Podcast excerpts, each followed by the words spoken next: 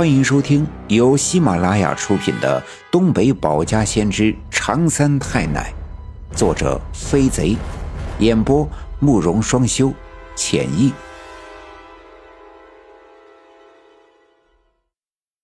第二百二十二章：中蛇毒，爷孙昏不醒；一念人，怎料量祸端。我爷爷一刀砍断了那个咬在他腿上的大蟒蛇。这俗话说：“打蛇打七寸。”这一刀正中蛇的七寸。虽然这蛇的两段扭曲了一阵便死去，可那蛇毒仍旧通过他的牙齿穿透了我爷爷的皮肤，流入了他的血液。很快，我爷爷便失去知觉，昏倒在地。我个子小，动作快。当大家伙都发现我爷爷已经昏倒的时候，我已经冲到他的前面。一眼就看到了他大腿的裤子上，那两个被蛇的牙齿穿透的窟窿，印出了暗红的血。我不知道哪里来的力气，一把扯开他的裤子，果然，那两个被牙齿刺穿的伤口已经红肿发黑。事情紧急，顾不得许多，我赶紧扑在爷爷的大腿上，张口去吸那伤口里的毒血。等我奶奶和我爸爸赶过来想拦住我的时候，我已经吸出了一口。那蛇毒果然猛烈，我瞬间就感觉到嘴里发麻，浑身发软，脑袋里一阵阵的眩晕。我强挺着又吸了几口。当看到爷爷的伤口流出鲜红的血的时候，我的嘴巴以及半张脸已经失去了知觉，眼前一黑，便躺倒在爷爷的身边。其实，像这样的大蟒蛇基本都是无毒的，所以当人们看到我爷爷被毒倒，而吸毒血的我也因为中毒而晕倒的时候，都感到十分的惊讶。那条被我爷爷砍成两段的蛇，在草丛里又扭动了一阵，便不再动弹。有胆大的小分队员走到那蛇的尸体旁查看，可一转眼，刚才还是大腿粗细的蛇，此刻却变成了两截被砍断的藤条。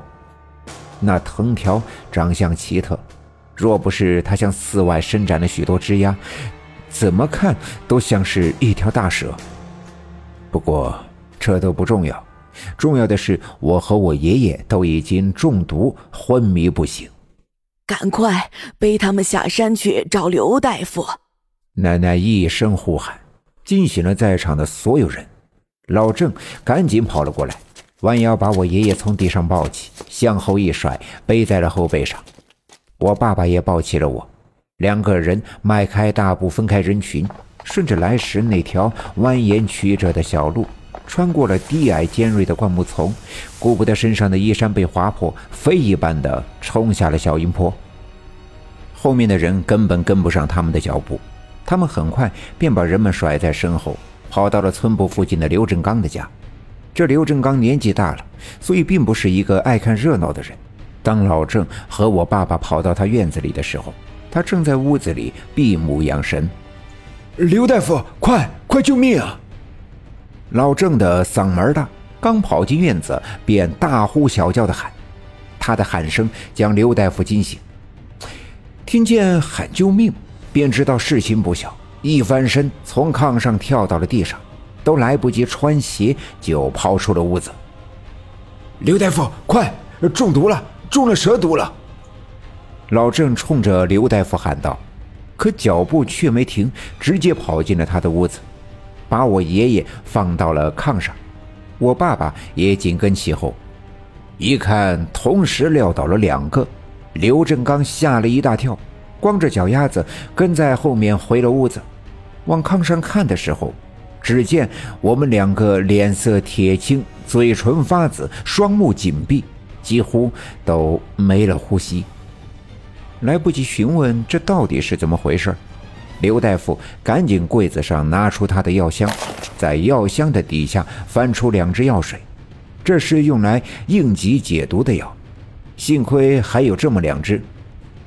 刘大夫啪的一声，麻利地将两只玻璃药瓶的顶部打碎。掏出针管，将药液吸了进去，跑到炕边，看着我们爷孙俩，抬头问我爸爸：“先先给谁打？”刘大夫，你就赶紧打吧，先给。在如此的抉择面前，我爸爸也犯了难。先给谁打这一针，谁的生机便多了一分。而眼前躺在这炕上的两个人，一个是他的亲生父亲，一个是他的亲生儿子。在这样的抉择面前，怎能不犯难？刘大夫，先先给我爹打。事情紧急，我爸爸没有时间多想，他只知道我爷爷年纪大，唯恐经不起这蛇毒的折腾。刘振刚一咬牙，一跺脚，叹了一口气。一把拉起我爷爷的胳膊，在老郑的帮助下，迅速的把袖子撸起，手起针落，推动针管，将这救命的药水推进了我爷爷的身体之中。刘振刚不愧是干了一辈子的老大夫，手脚十分的麻利。给我爷爷推完药水之后，紧接着又将另一瓶药水吸入针管，来到我的身边。我爸爸已经把我翻了过来，拉下我的裤子。刘大夫一针打在了我的屁股上，将药水推进来的时候，屁股上的刺痛让我浑身抽搐了一下，嗓子里发出“哼”的一声。